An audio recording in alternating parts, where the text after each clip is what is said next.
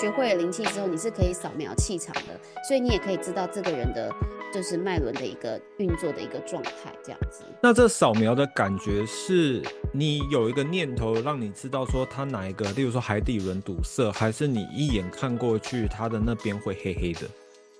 没有，它这个它就是用运用手感。当你学会了之后，你去做扫描。我们有一些反正一些扫描的步骤跟方式，嗯，对你去扫描，你就会，然后你去你就摸到他那边，你就会，哎，他这边好像有一些状况，哎，然后你就会知道他可能是这边出了什么问题，或者是有一些像气质的像这样子的状况发生，这样。好，欢迎回到好运 Map 导航你的人生好运目的地，我是波德，我是红宝先生。那红宝先生问你。就是我们在神秘学接触那么久的情况下，除了算命相关的东西之外，还有一些是比较形而上的东西，像你所学的法术，它就比较像是形而上的东西嘛。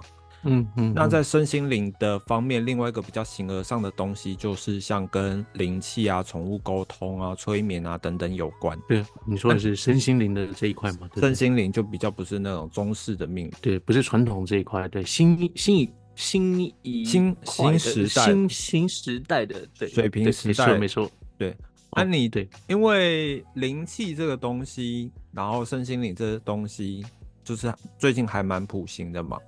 哦，这好多对，而且已经其实它红了好一阵子了哦。那你对于灵气这这个东西有什么了解吗？其实我有学啦，有学。嗯，好，因为我们今天请了一位大师来我们的节目，没错，对，没错，没错，他是旧景灵气的大师，然后米，然后他也是我们，我是不是还没有介绍完就岔题了？没关系，没关系，没关系他也是我们呃占星班的同学，所以我们是这样认识的。然后他本身在旧景灵气上面是非常厉害的。那你要介绍一下你自己吗，然好啊，我刚刚已经不小心，就是先讲话，对，先讲话了。然后嗨，这边跟大家做一个正式的，就是介绍，就是呃，我是灵气老师娜欧米。那我自己本身是呃，我擅长东西方的灵气和一些不同的能量系统，像是刚刚大家提到的旧景灵气的部分，然后另外还有像卡露娜灵气，还有西藏灵气。塞券，还有古埃及 Seken 能量，这些都是我蛮擅长的地方，就不同的一些能量系统的部分。嗯，那刚刚洪宝先生有讲，你有学过灵气，你学的灵气是哪哪一种灵气？就古埃及，古埃及。对，嗯，那老米有接触过古埃及灵气吗？有啊，他刚不是古埃及有，但是对，但那个古埃及好像现在有分很多不同种。洪宝先生的是哪一种？就 SSR。哦，SSR 那种。好，因为我本身没有接触过灵气，那我在一刚开始在接触神秘学的时候，也试图想要去学灵气，但因为我觉得我的天分没有到那么高，所以我还没涉足到灵气这一块。那想要问两位，你们觉得在灵气方面上面，身体上是真的会有感觉的吗？就是真会有一个念头。哎，那个其实灵气这个东西，它哎，它不是靠念头，它主要就是呢，你需要经过灵气导师做一个点化的仪式，然后将你的能量通道跟灵气的能量中心连接在一起，然后教导你正确心法跟使用的方式，你就可以使用了，并且你会感受到灵气能量的一个流动的存在。嗯。那好奇问一下，这个通道如果太久没用的话，它会不会堵堵塞起来？不会，就是一旦你经过点化跟调频之后。它有点，你就不可以把它想象成收音机，那帮你调到了那个频道，你永远都可以拥有使用灵气的这个能力。重点差别只在于你有没有跟它很熟悉而已。嗯，就像你骑脚踏车的道理啊，就是一旦你学会了骑脚踏车，你永远都不会忘记骑脚踏车这个东西，只有熟不熟练而已。嗯嗯嗯。觉得拿欧米在讲灵气的时候，突然变得很很正，对对，变得好，不是我们平常知道的拿欧米哦。是怎怎么样？你觉得方念华出来了是不是？突然土天平的感觉就出来了。真的假的？又土天平的感觉？就是很很很很那个天平的那个优雅，然后土星又会给人一种不能冒犯的感觉。就是你不找不到一个可以切入的点。哦，这样子哦，我问一下，洪宝先生在灵，你现在还会用灵气吗？洪宝先生？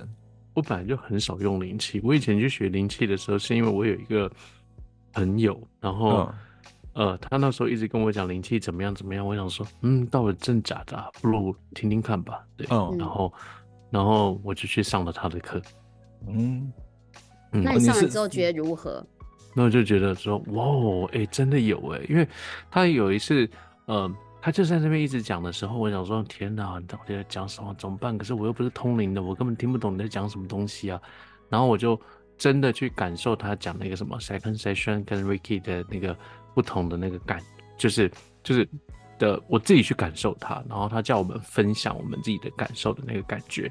那好，呃，我突然不知道为什么我有点吓到，就是我我分别在感受的时候，他有三种不同的感觉，然后我就我就讲了嘛，就他说我是错的，对，哦，OK，哦，错了就错了，那那那你都说我错了，那我能怎么样？结果回去的时候他说对不起，他错了，对，因为他回去看了一下笔记，然后其中两个是跟我就是他说我错的地方就是对的，只是他他写笔记的时候就是写的跟我讲的是一模一样，他自己把它记错了。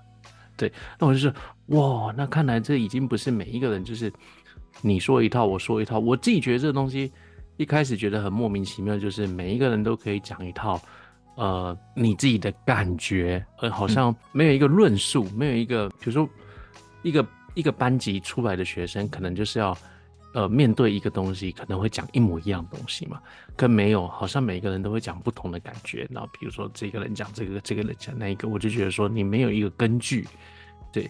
那结果哎，在那一天的时候发现说他有一个根据，就觉得说、嗯哇，好好有意思哦。哦，所以呃，那所以灵气这个东西，其实它也可以像占星学一样，一个很深的脉脉络下来，对不对？对，灵气它是有脉络的。灵气已经，它是旧井灵气，它是一九二二年的时候由旧井瓮南先生他传承下来的。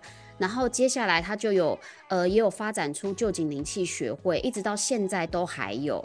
然后这个部分是属于日日式传统灵气的一个部分。然后后来因为呃灵气它传到了欧美西方国家，然后就开始演变成为西洋灵气。那嗯西洋灵气的这个部分就会比较注重在治疗上面，就是哎，我今天要怎么这个一个个案来到我这里，我他有一个什么样子的身心状况，我应该要怎么样帮他治疗，让他的身心状况可以更好。好、所以它所以灵气在欧美它是一个辅助性的疗法，它是可以跟正规医疗搭配一起使用的。然后，所以嗯在欧美的医院里面是有灵气治疗师这个部分的。嗯，对，就是在欧美医院是真的有这个部分，然后有一些有一些欧美的医院里面，就是如果主治医生是同意的状况之下，灵气治疗师是可以进到手术室里面一起进行的。也就是说，这个主治医生在进行手术，然后另外一边就会有灵气治疗师一边输送灵气给个案，让整体的治疗效果就是还有恢复的状况都会是更加的显著的。嗯所以灵气在西方是辅助性的疗法，然后是比较是呃是比较着重在治疗的这个部分。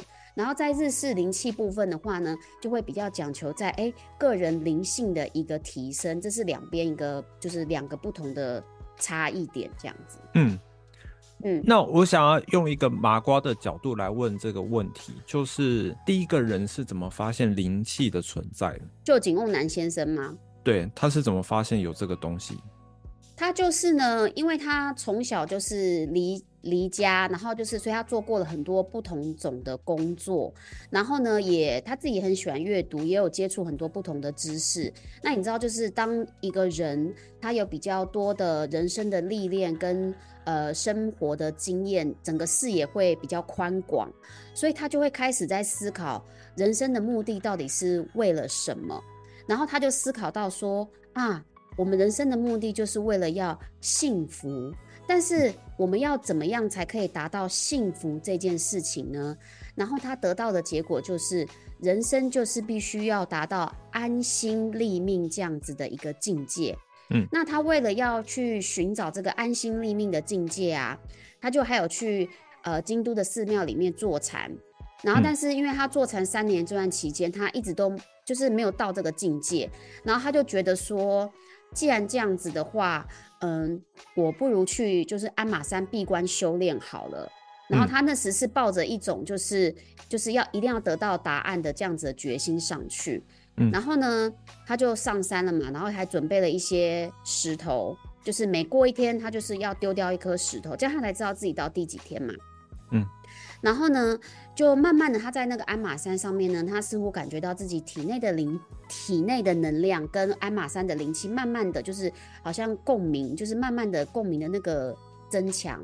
到了第二十一天的时候，当他丢掉手中第二十一颗石头的时候，他就忽然感觉到一道光打了下来，然后就整个人就昏了过去了。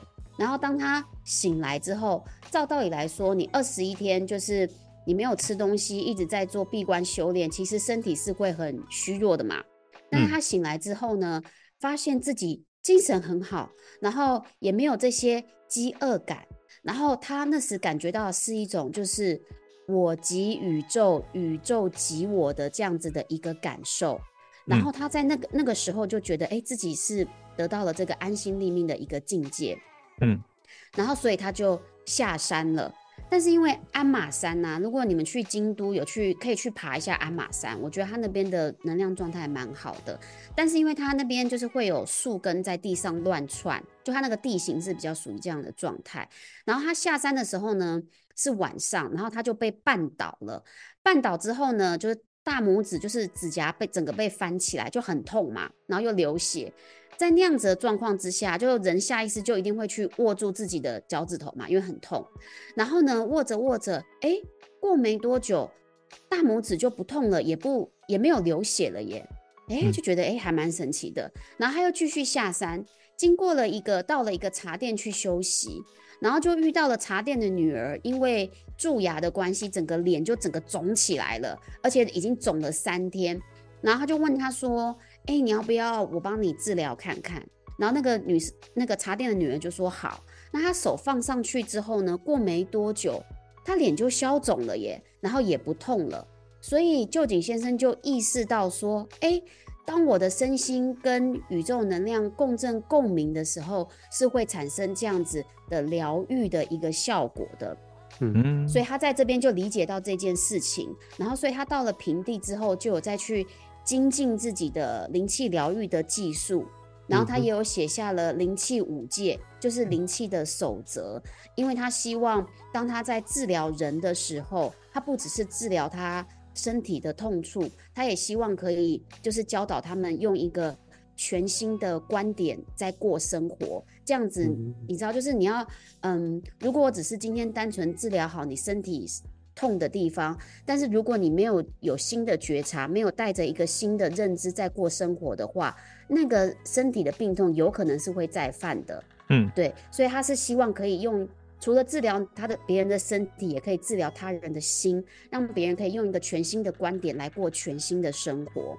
嗯然后，对，后来他也呃，就是开始觉得要教学，因为他想要将这个灵气还有安心立命的这个部分来分享给更多人知道，所以他就是保持着一保持着一个就是以徒手治疗为入门的起点，帮助有缘人来达到安心立命的境界，然后并且也创立了旧井灵气。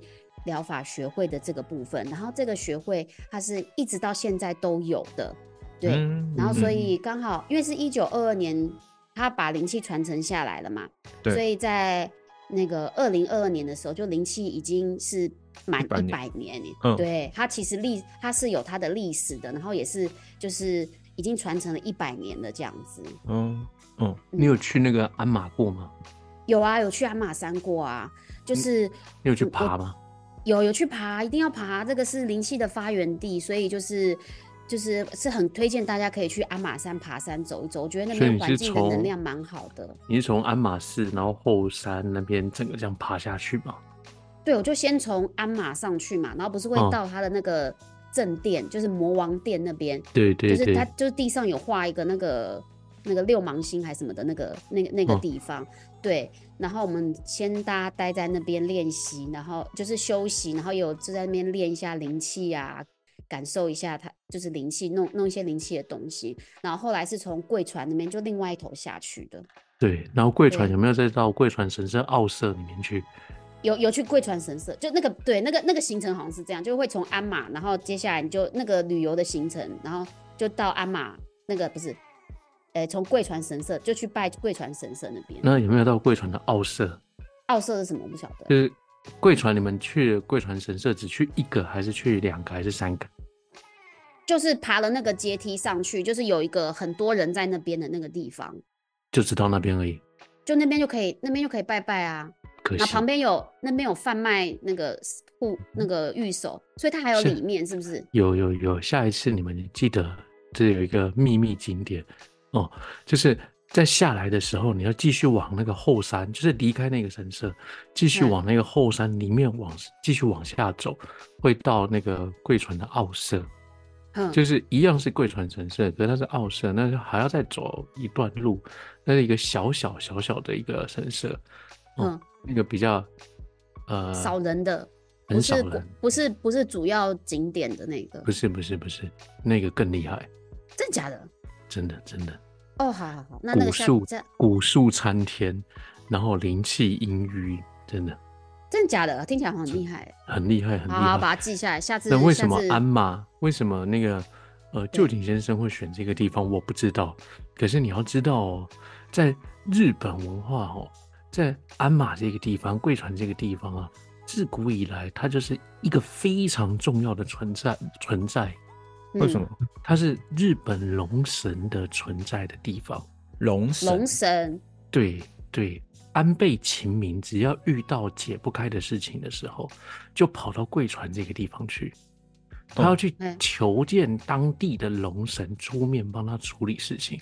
所以贵船拜龙神，鞍马有天狗，嗯，对。他们就一河之隔而已，一条小河小水，所以那个整个那个从鞍马山这样爬下来的时候，要离开鞍马山的时候，它是一条河流，然后过了一个小小的桥过来的时候，再往上走就会嗯到贵船神社，所以是整个在京都这样过来到这一个位置哦，真是一个非常非常呃，你要讲灵气强，然后或者是呃能量特殊等等的。非常好的一个地方。我去的时候刚好是冬天，然后有一次那一次去的时候是下完雪了哦，那那已经没有雪了，雪已经融了。可是我到了奥色的地方的时候，它是积雪正在融化的时候，所以那时候就为什么灵气强，可能就是因为那个雪正在融化，那所以那个烟啊等等的，那个正在冒起来的时候，哇，那感觉特别的好。然后现场没有半个人，就就太冷了，是不是？不是，就是没没什么人嘛，就是那奥社里面很人很少，哦，然后人很少，秘密景点。非常非常非常的大，树参天，哦，听起来很不错哎。非你是什么非常，嗯，你什么机缘会去到那边？对啊，你是为什么会？去爬鞍马山呢？是去旅游吗？还是不是啊，我就是我就是喜欢，我去京都去了太多太多次了，我每次都去那种很很特别的地方，冷门景点是不是？也不冷门，可是我就是会会深度旅游，你是自己自己开车吗？还是？就没有啊，我就是搭交通运，没有没有，哦。我就搭公车，然后就是搭电车，然后到那边的就开始走，然后就当问当地居民，我甚至还会不小心走到人家的坟场，你走到人家坟场？对对，就就走错路就，走到坟场嘛，对，哦。那我好奇，如果去日本在看风水的时候，也是跟台湾看风水的方式是一样的？一样一样一样一样，别的不说，嗯就我所学的六任哦，嗯。大六任的其中一个祖师，他的名字叫做安倍晴明，嗯我手上有他的副科版的手稿。嗯，对我每次都跟人家讲说，我手上有他的他的手稿的时候，别人说哇，你有他的手没有？我我我也很想对，可是是副科，对，哦，是那个哦秦明神社的那个，就是那个秦明，就是那个就秦明。神社的那个。对他就是那个阴阳寮的那个博士，对，然后所以我们学的是同一套，只是他是唐朝那个时候前唐时哦学的那一套，对，那日本的风水会不会也是中国传过去的？就是啊，就是啊，就是啊，只是他们传过去的东西，因为所有的武术这一种东西，中国的东西吼，它非常的有趣。你们猜猜什么时候最强？唐朝、对，唐朝不是不是是不是不是。汉朝、不是不是，武武术哦，嗯，宋朝，总是会宋，朝哈，总会猜到一个朝你。就是宋元明清嘛，对，你就 把那个朝代列出来，一个一个念。宋朝是一个非就是宋朝就是宋朝就是宋朝 就是宋朝八字也是从宋朝开始的哦，我记得。宋朝是一个非常非常非常非常非常让人匪夷所思的一个时代，为什么？哪个部分？所有的命理的巅峰天花板都在宋朝。嗯。你说明清之后，哈，明清之后都叫做集大成，没有没有推陈出新，嗯，或者是更新，或者是有更大学说的东西，没有，它叫做集大成，它叫做嗯。典籍的整合等等的。嗯。可在宋朝的时候是就是天花板，所以哦。呃，你说呃遣唐使他们那时候带去很多唐朝的东西等等，所以我们在看很多古籍的时候，就是在看安倍晴明啊他们在读的那些手稿的时候，我们觉得哇蛮简单的耶，嗯。因为他们那时候用的东西偏简单，它是学说的原稿，它的那个嗯。雏形的那个样子，嗯，所以你可以看到它那个一整个大的学说架构雏形的样貌。嗯。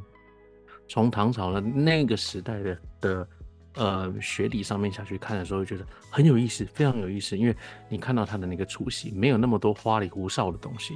嗯可是越到后面，越到清朝的时候，哇，那分派分系的那些呃很多东西就很多了。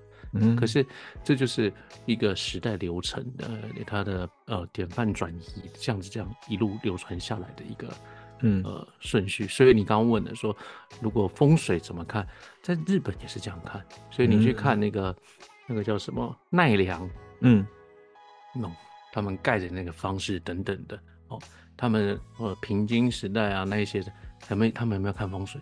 嗯整个京都都嘛是风水盖起来的，整个奈良都嘛是风水哦盖起来的。这样为什么？他们那个皇宫里面呢，为什么还还有一个死门？死门那个地方还要留一个门，还要怎么样？通通都是有风水讲究的。，OK，它那个造景是不是也跟风水有关？就是日本不是有一些造景，那个突然叫什么名字我忘记了，哪个啊？就是说树吗就是有钱人家才会有，就是他可能地上会有铺小石子啊，然后有石头，然后那个小石子还会有一些那个用一些形，我有一些有有一些对，我忘记那个名字叫什么，就是那个东西，但那个是有钱人家才会出现的造，就是铺庭庭园造景嘛，对不对？然后还会有石头什么的，那个哦叫什么，有有一些是哦，有一些不是，可是大有一些是讲究的是，哦，哦，哦，嗯那为什么造景它只能造这一个这个地方，不在其他地方造？因为有些地方它需要有山嘛，然后嗯所以它会在这个地方造假山嘛。有些地方它需要水嘛，中国江南庭院里面有一些地方就是要有山，有些地方就是要有水。一个嗯房子里面不是每一个地方都适合水，不是每一个地方都适合山，所以嗯山水之间就是风水的座山，就是有有山有水有阴有阳，它就是哦这样搭配起来的。哦，那我们刚才就是 Naomi 有跟我们分享一下他就是那个灵气的背景嘛。那因为我们三个一定都是喜欢神秘学嘛，无论是洪宝先生占星啊、法术啊、藏藏传啊，那 Naomi 有灵气啊等等。那想问一下 Naomi，你是什么时候开始喜欢神秘学这件事情？是从小吗？还是？我觉得，我觉得这件事说起来还蛮有意思的，就是，呃，我最一开我会接触从就接触身心灵这个部分是从瑜伽练习开始，然后那时去做瑜伽也只是为了想要减肥而已，所以我就嗯。去练瑜伽。然后我觉得瑜伽对于我很特别，它就它很像我的一把钥匙，它帮我开了身心灵的这一扇门。因为在瑜伽的练习里面呢、它不是只讲求说你要做到那些动作，它很大一块呢，瑜伽也是讲求了心灵层面的东西。所以我在那个时候我就开始就哦，原来我们人不是只有肉体而已，我们还是有心理、心灵层面的这个东西。然后，但是如果你在那个时候问我，叫我把这个心灵这个东西讲出来，我可能不，我不，我无法解释。但我知道说哦，原来还有一个东西在里面，所以我嗯就开始注意到这一块东西，然后就开始注意到这块东西之后，我就注意到灵气。大部分人看到灵气都会很好奇，就会觉嗯得哎、诶那是什么东西啊？因为那个光那个名字，你就会觉得哎、诶这什么东西？所以我就上网去查，然嗯后查了之后呢，上网的就网上大家就说呢，哦，当你在接受灵气的时时候，身体就会感觉到非常的舒服以及放松。那原本身心有不舒服的地方，都会因为灵气的关系而就是消除。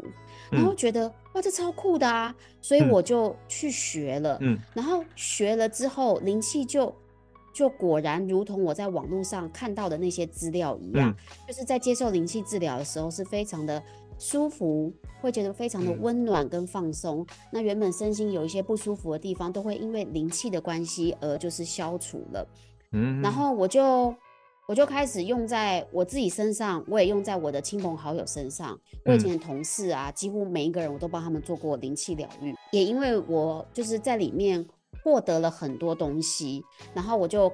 所以我就开始做，我就想要出来做灵气教学这个部分嘛，因为我嗯想说会不会有一些人有一些困惑，所以他们可以从灵气这边得到帮助。然后就有出来做灵气教学，然后神秘学这个部分也是，就是在灵气之后，我就开始也接触到西洋神秘学的部分，我就嗯。对这种就开始对这些东西非常的很好奇，你想要了解。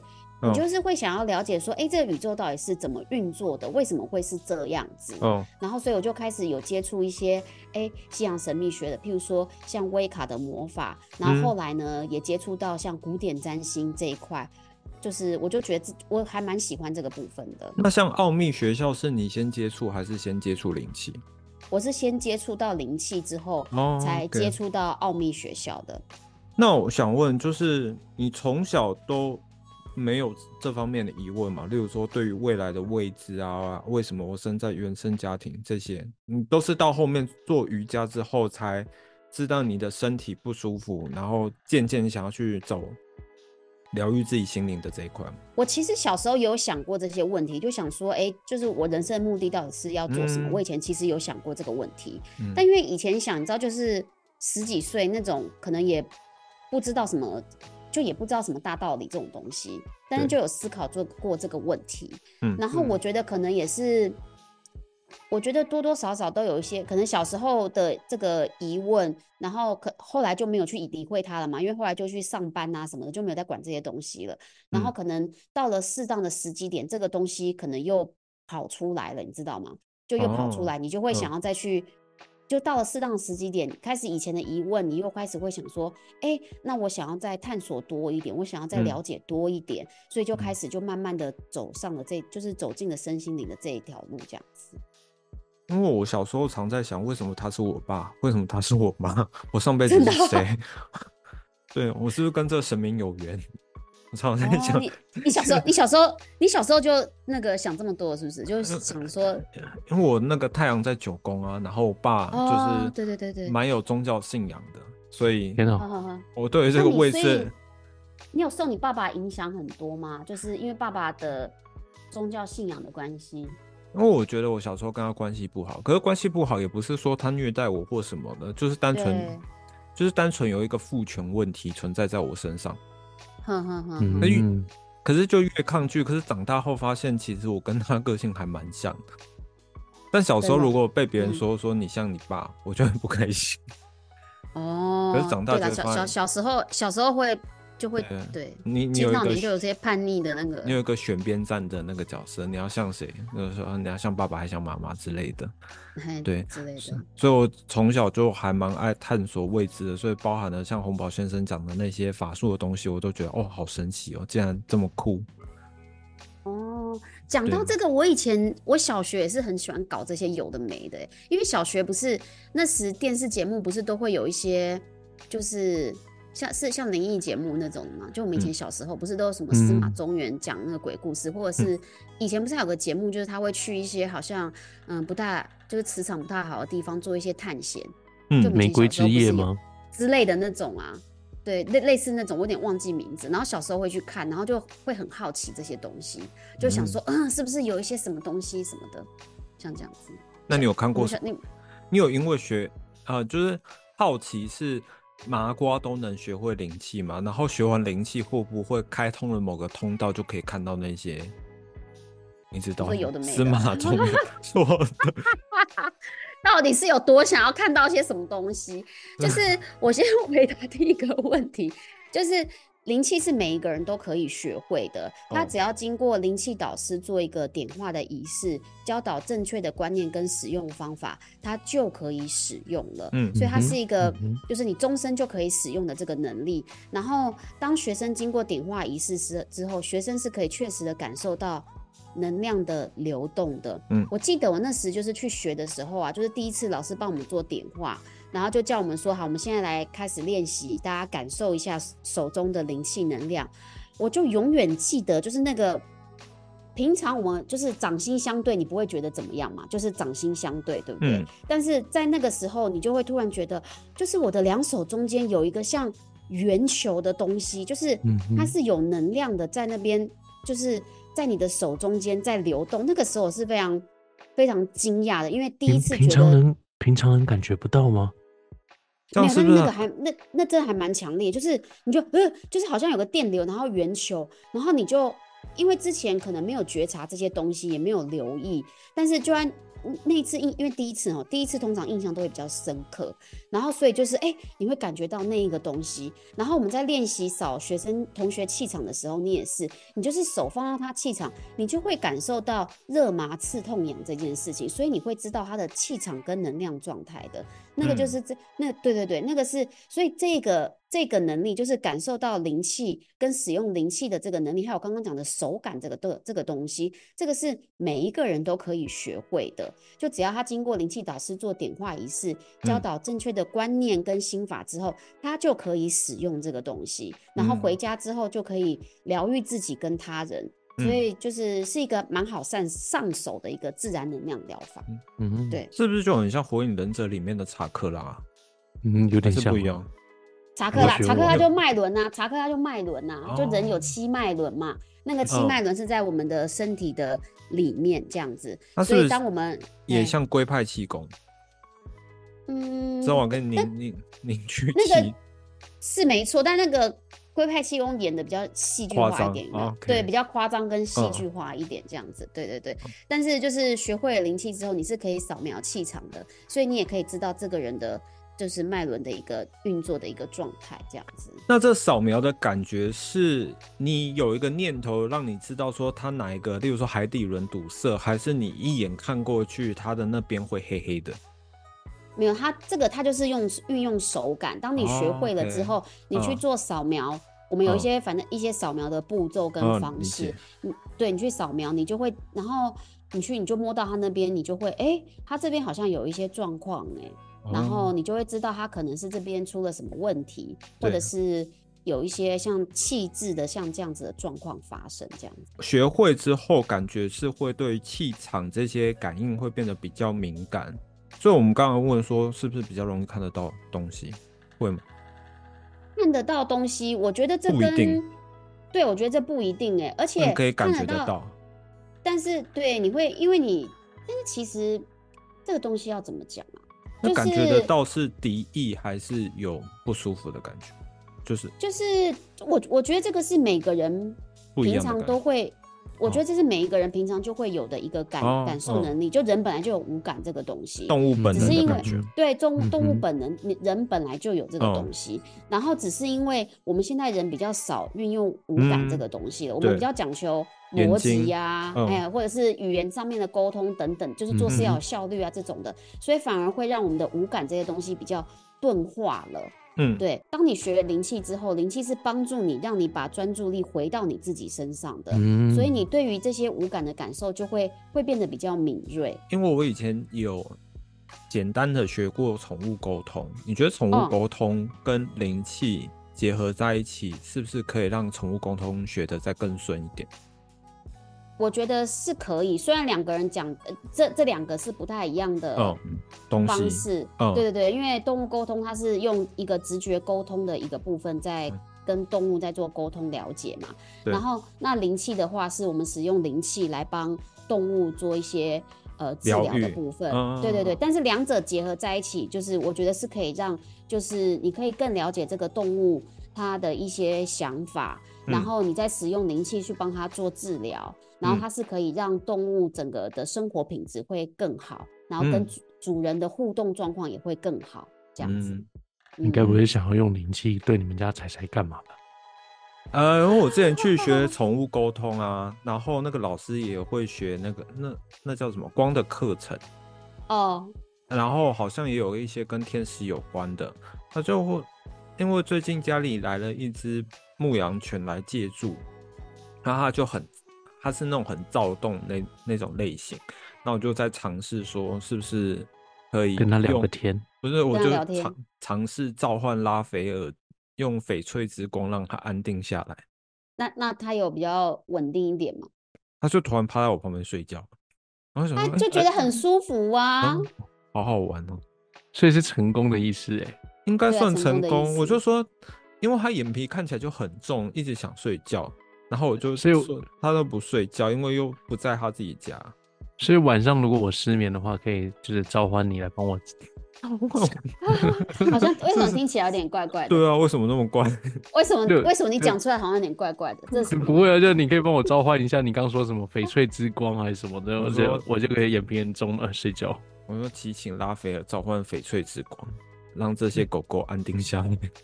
哎、可是其实我觉得我我觉得很很妙，就是根据我所学啊，这一路以来哈，对，就我一直会觉得说，大家都觉得说天使天使天使是一个很好很好祈请，或者是很好很好请来的一个一个神嗯。灵，或者是一个信差，或者一个信使哈。嗯。可是我们要要知道，就是天使它其实是仅次于神，它是神的信使哦，对。对。它是神替神传递讯息的那一个，你要说媒介那个也好，嗯，对那个人哦，对，那那个那个嗯人，那个好，那个超人，对，好，那个存在，那个能，量体，对，呃，对对，那个能量体，他凭什么那么容易被我们召唤？有分灵体吗？应该 OK 吧，就是同一个。嗯，可是有一派说法也会说我们都是宇宙的一体，所以懂你你知道吗？就是上一个教宗啊，他不是选择退休吗？嗯对，他在他自己的回忆录里面，就是他他写的是，因为他突然有一天他感受不到，就是天使天使的呃声音，与对声音，嗯嗯，所以他选择他要退位了。哦，酷，他就因为这样子，对，因为他是教宗，嗯，他觉得他应但搞不好，但搞不好可能只是一时可能比较累，或者是哎 anyway 我不管，我不是他就是，可能对，就可能稍微休息一下，可能又又回来了之类的。对，所以在纪录片当中哦，甚至演到的是那个他把那个蜡烛给熄灭的过程当中，嗯烟应该要往上飘的，结果那个烟是向下的，他往上挥了两下的时候，结果那个烟还是向下的，他他摆了一下手，他说算了，OK，哦很像所以他大法师的呃电影，呃，对，没有没有，那他他没有，他他这个他甚至没有讲，只是因为那嗯。部片我看了三次还是四次，我一直重复看，一直重复看，嗯。对，然后一直看这一件事情，然后我就觉得说，因为这拍的拍出来，然后它里面甚至他就讲到了说，就是他只是听不到了天使的声音，嗯。对。而且就是只有就你就连应该这么讲，教宗贵为教宗，嗯，他还不一定可以听到天使的声音。到底为什么我们可以这么容易？我没有说你就是我，我觉得你可以呃启动这样子的一个能量的，我觉得很棒，因为这样可以帮助到很多人。可是坊间有太多太多的人就随便就这样讲说，哦，我刚召唤了，他不是讲谁谁 Miguel 对他们不是讲 Miguel 了，他想说我刚召唤了 Michael，我就说天哪，E L L L L 是是天使，好不好？你能不能把 E L L 的这个这个这个发音啊，对发音给发音好的你天使的名字要用希伯来文发音，不能用英文。对 Michael 干嘛？没关系，我们下次可以再针对这开个主题再天开一使主题 开对天使主题，好，好有趣哎，因为我之之前也对因为我是接触天使神谕卡之后，才对于天使的概念比较有一个比较了解，是不是？有一个轮廓哦在。但召唤天使这件事情，我也就只是尝试看看了。嗯，但感觉起来你做成功啦，因为那个牧羊犬不在你旁边，是啊是啊，以就是这个稳定稳定下来了，那这又带就没有那么躁动。又另外一个问题，就是你在灵气疗愈别人的过程当中，会不会被对方的气影响啊？不会啊，因为呢，我使用的是灵气的能量，然后灵气是外气，哦不是我哦自己的能量。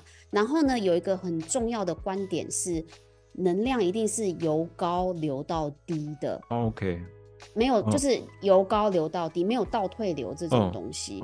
对，所以我在使用灵气能量的时候，就是在那个在那个状态底下，我的能量状态是比我的个案是还在高的，所以嗯灵气一定是由高流到低，所以就不会有倒退流这样子的问题。对对对，所以是不会用到自己的能量。就是也不会，嗯。嗯就是用了灵气呢，也不会说，哎、什么会累，自什么都没有这种东西，都没有这种东西，也不会有什么，就是外面会有很多说法，什么什么外灵入侵，什么五维博维这些这些鬼嗯东西，啊，不会，就是不会。如果 对对对，如果你是经由正统的正统的嗯。灵气老师帮你做了正统的灵气点化，教导你正确的观念跟心法，不会有这样子的状况发生。那老师在上课的过程当中，也应该要跟你解释清楚，嗯。就是为什么，就是这个能量的流动是由高流到低，不会有倒退流这些东西，就是老师嗯应该要解释清楚，对。所以是不会有从我这里出来学生不会有这样子的问题。好 OK，对对对，我还蛮重视这一块，因为我觉得这是嗯。非常重要的观念，就是这观念一定要搞清楚，要不然嗯很容易会被，就是你在网络上会有很多各式各样的说法，就是你会。对，那如果你观念搞清楚了，你就不会被，你就自己知道自己做的东西是什么，你就不会被一些其他的东西所影响了。嗯嗯嗯嗯，嗯，好，对我这边也可以提供一个嗯说法，而且这个嗯说法，我觉得对于我们那么热爱占星来讲，可以可以嗯画上一个蛮相等的一个想法。比如嗯说，我们都知道土星是一个什么概念，它是一个界限，然后它是一个时间的掌控，它是一个保护嘛，对不对？嗯。所以呃，在土星天以外就是恒星天了嘛。对，对。所以土星它是有一个纪律分明，它是有一个保护的一个概念。所以嘞，无论你是使用任何的东西，我们都可以用土星的一个角度来作为我们自己的一个保护。嗯。嗯，对，所以在古行星护符的方面，土星就是作为保护的一张护符。嗯，说到然后不是不是锻炼跟考验吗？哦，不是，他就是，那你要这样讲，可以可以，你可以这么讲。可是这就是看你什么如何使用了。所以我们讲说，那火星要什么？火星不就是攻击吗？对，可是可是火星行力啊，执行力啊，火星不能变成是勇气啊，，对，勇火星不气或者是能是勇气，执行力不能是执行力吗？可冲，劲啊什么的，对，所以可是所以最强的保护当然也可以是土星啊。嗯真的，嗯我觉那这得想到个时候，嗯，嗯，这个时候要回过，这个时候我又要回过头来讲了，这是西方的讲法，对不对？对，可是土星护符的这一个符号，这一个符号，嗯就是东方河图洛书的那个洛书数，嗯嗯，洛书数的那一个符号，洛一叔叔是什么模一样。东西？河图洛书你有听过吗？没有哎，好，那你现在听过了，对。把这你解释在考很好，哎好很对，好好阴好好，就是中国中国中国东方东西很重要哈，就是阴阳、五行、九宫、八卦、河图、洛书，就这几个东西，永远离不开这几个东西。哦是那其中一个就叫洛书，而那个洛洛书树，洛书树哦，就是我刚刚讲那个土星换方，嗯，哦，真的哦，一模一样。听起来好像有冥冥之中的一些巧合，对，你要说巧合也好，你要说是对，我甚至认为就是呃几千年前，它会不会是根本就是来自于同一个文化？外星人，我我不相信它是什么地球发明或者什么，嗯。我哎啊随便啦，因为因为你你要讲说是同一片大陆，然后分散出来的那个大陆母大陆，然后这样裂开出去的，那那也我也无所谓。总之，东方西方用的是一模一样的东西。嗯嗯嗯，所以用这个东西就可以保护我们。回过头来讲，灵气啊这种东西，它嗯本身就会作为一种保护。为什么？因为所有的东西，哦，在施作的过程当中，它就应该要有保护我们的一个功用在。嗯嗯，对，是没错，对，因为它因为灵气本身它是一个呃充满爱与协调还有疗愈的能量，所以它在做治疗的过程当中，它就是会散发这样子的能量特质，来就是帮人做疗愈。对，嗯所以你刚刚讲的那个保护，它也算是对，因为它就是一个正面的东西，然后不会不会不会带来一些，就是网络上有大家会写一些有的没的，说什么怎么样怎么样啊，什么附身什么无为不为，但其实是不会有这样子的东西的。没有，大家也常不论是大家也常说算塔罗牌会卡到病，为什么用到为什么用用死会有这种说法亡牌会死掉啊？有啊那我我我小的时候，对对对，我国就是一个小的时候乡野传说，是不是？哎、我国小的时候那时候很夸张哎，那时候上新闻讲说，就是因为有有人那个什么发了疯被附身，就是因为他们算塔罗牌呢。嗯，这什么，东西啊？欸、新闻呢？新闻有呢？这个新，我等一下要 Google，怎怎么会有民国八十多年，民国八十多年，嗯，怎么会有这个？这搞不好是他刚好身心状况出了问题，还是什么之没有类的啊那时候的新闻就讲他刚好。算了一个塔罗牌，他两个都在一起。反正我不管，那个时候学校根本下令我们禁止我们带塔罗牌到学校去，看吧，这么严格哦。真的。好多很就是神奇的所以传闻。，anyway anyway，我觉得不论是不论是四行、五行或者是七行，四行就是地水火风啦，然后嗯五行就是金木水火土了，哈，然后七行就是七颗星嘛，哈的的这种系统，反正都包含了这种元素型系统的，哦，都离不开有土土型的这样子的一个系统在，嗯。哦它就本来就会保护好我们自己的，嗯。所以只要你学的是真正的东西，嗯，都会有的，对正统的东西都会有保护的作用。你自己不要在那边乱七八糟加一堆你自己的想法，或者是乱学的，对嗯，那就就不要怪别人了。嗯。嗯嗯。对，OK，所以这好像带到一个点，就是学这些相关的东西，还是要学正统的东西，就是你是正统老师教给你的，整个传承是非常清楚的，这样子就嗯不会有问题的，就没有这么多大家刚刚讲的什么算牌还会怎么样卡音什么有的没的这这些东西跑出来。对啊，嗯所以你要好好学塔罗牌，请找波德。如果你要好好学那个要灵气好的灵灵气，要找哪欧米，没有错啊。这你不不好好找老师，那你都乱学，那你要怪谁？我正正，我觉得正统的学习还蛮，就是传承这件事情，嗯就是很传承这件事情还蛮重要的。嗯，对，因为像我们灵气的学习也很讲究传承，所以要学之前，你都要先看一下这个老师他的传承表。承是谁？对对，他是师承是谁，然后他源头怎么来的，然后他中间经过了几个老师这样子，嗯然后这些都要一就是要一目了然、一清二楚。然嗯后这其实是在灵气一个就是一个不成文的一个。也不算规则，就是当你中间传承的人是越少，经手的人越越少的时候，你传承下来的能量就是越纯净、越直接跟越有嗯效，因为你中间就没有一些不必要的添加的这些有的嗯嗯嗯没的东西。对，所以灵气的学习传承是就是很重要的一件事情。对，那我也都会这样子告诉我学生，然后也会很清楚让他们知道，哎，我是从哪边传承来的，然后他嗯们也可以上去看我的传承表，他们也传承到了这些这些呃能量这样子。我想，我觉得这传承好像对于那个。洪宝先生在学一些法术，应该这个部分也是蛮重要的，对不哦，对？就是我好你，我好重视你们也很，你们也很注重，就是讲求你传承是哪来的，不是乱七八糟这样子。对我所学的所有东西都重视传承，所以我我是一个非常骄傲的人呢，就是我骄傲的人，看一下你的星盘。我的传承表一定都是清清楚楚，对这种东西，我觉得是要很清楚的。而且我自己还会写我自己的受法录，嗯那是什么东西？什么是受法录？就是我学过的法，我是跟哪一个上师学的，然后我学的什么东西，然后我在哪一天学的，我会清楚的列下我的每一个法。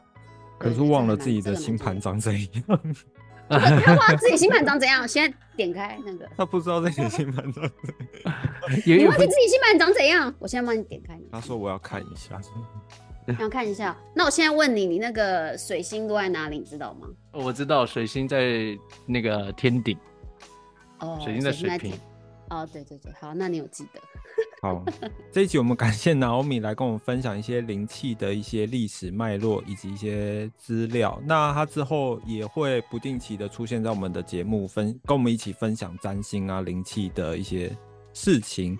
那如果你喜欢这一集的话，欢迎帮我们在 Apple Podcast 下方留言五星好评。那我是波德，我是红宝先生，我是 Naomi，我们下周见喽，拜拜，拜拜。